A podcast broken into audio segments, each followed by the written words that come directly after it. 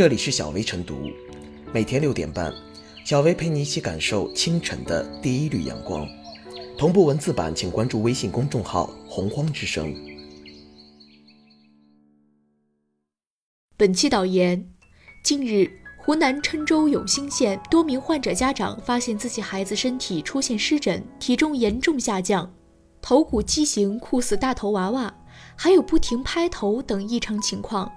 经媒体调查发现，这些患儿被医院确诊为佝偻病。且都使用了一款名为贝安敏的特医奶粉。实际上，这款奶粉是一种固体饮料，并不具有特医奶粉资质。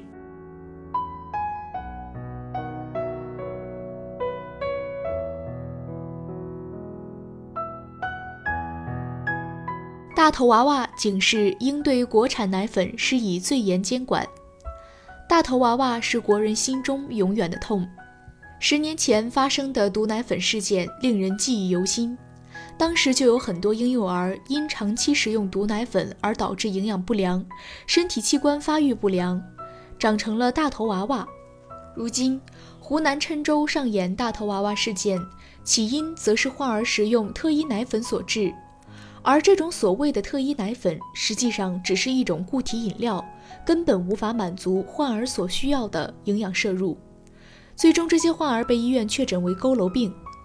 据介绍，有些宝宝由于新陈代谢或消化的原因，吃普通配方奶粉后会出现一些不适反应。特医奶粉则是通过食品技术调整的奶粉成分，满足患有特殊疾病或者特定医疗状况宝宝的营养需求。可见，特医奶粉是特殊的婴幼儿食品，需要满足宝宝的营养摄入量。相关国家标准对蛋白质、脂肪、碳水化合物的含量有明确规定，而固体饮料在营养素的种类和含量上都与婴幼儿配方奶粉相距甚远，根本不能当做特医奶粉食用。早在去年十二月，湖南郴州就发生过固体饮料冒充特医奶粉的事件，涉事医院的便民药店被关停，违规开处方的医护人员遭到处分。政府并对当地市场进行清理整顿，可才过去半年，如今再次爆出同样事件，并有患儿受害，说明当地并未做到彻底清查，以致上演大头娃娃的悲剧事件。因此，需要对全市食品批零市场进行清查，将不合格产品下架，对违规推荐销售者依法处罚，并制定合理的赔偿方案及救治措施。此前，《人民日报》就做过一期报道，揭露假配方奶粉的黑幕，并呼吁市场加强监管，加大惩处力度。可仍屡有企业违规。二零一九年五月，青岛某乳业公司生产的特医奶粉，经调查发现，实际均为固体饮料。监管部门认定涉嫌虚假宣传，责令召回六款产品，并处二百三十八万余元罚款。宁波某食品公司也因为获得特殊医学用途配方食品注册和生产许可，用固体饮料冒充能缓解过敏的特医奶粉，被处罚二十万元。二零一九年十一月，广州某大型医药科技企业旗下的总经销公司因涉嫌将固体饮料乔装成特医奶粉被曝光。毒奶粉事件令国产婴幼儿奶粉产业遭到重创。至今，整体质量虽有很大提升，但市场阴影并未消除，导致国产奶粉市场占比仅为三成左右。如今，特医奶粉领域问题频发，再次令消费者信心受挫，亦影响国产奶粉形象，不利于行业的发展。因此，无论是保护婴幼儿健康，还是为了促进国产奶粉发展，都需要对全行业进行最严厉的整顿。采取最严格的监管措施，在生产、销售、流通等各个环节均落实质量责任制，对违法违规者实施重罚。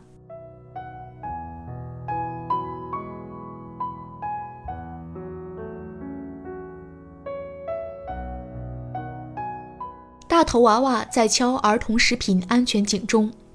近几年，假特医奶粉事件也屡有发生。不仅多家企业涉案，参与推荐无资质特医奶粉的医生也不在少数。去年十二月，同样在湖南郴州，也出现了相似的案件。今年三月，当地十几位家长在问政湖南上发表联名信，反映类似问题，要求政府给予严惩。如今又现大头娃娃，从时间线来看，这种对儿童身体构成严重危害的现象，在当地很可能存在已久，一直没有得到解决。类似事件频发，与特一奶粉高利润不无关系。奶粉和一沾上边，价格就会倍增。媒体曾就利润展开调查，发现目前市面上在售的特一奶粉零售价普遍在三百元以上，且规格仅有四百克左右。如果折合成单位售价，相当于两罐超高端婴幼儿配方奶粉的价格。特医奶粉属于特医食品，而特医食品为部分患者所必需，比如糖尿病、消化吸收障碍、代谢紊乱等患者都需要特医食品。就特医奶粉而言，对奶粉过敏、有特殊营养需求的患儿越来越多，他们需要特医奶粉提供营养或辅助治疗。据中国营养保健食品协会统计，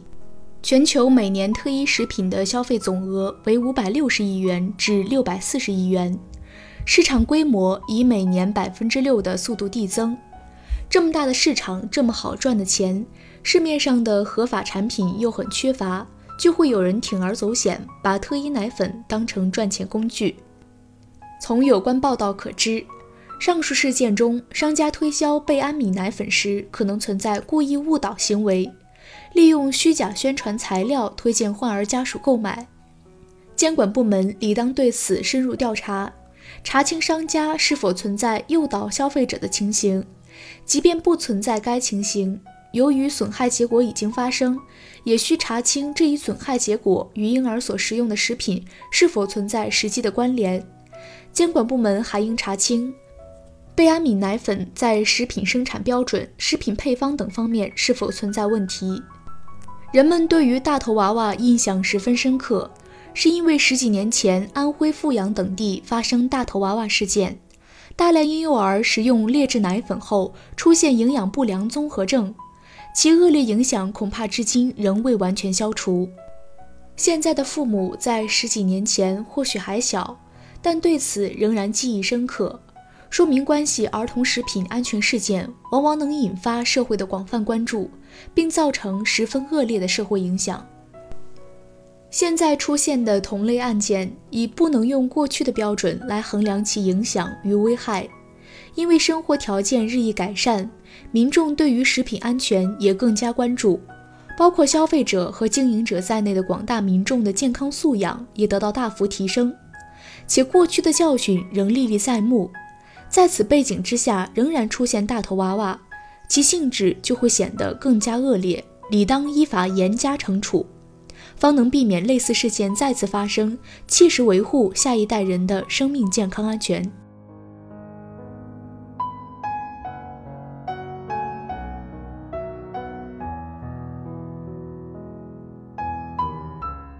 小薇复言，又见大头娃娃，这是一个令人震惊和心碎的消息。此次把贝安敏当作特医奶粉来推销，固然是导购员所为，但其中是否也有医院的医生推荐，还需调查弄清。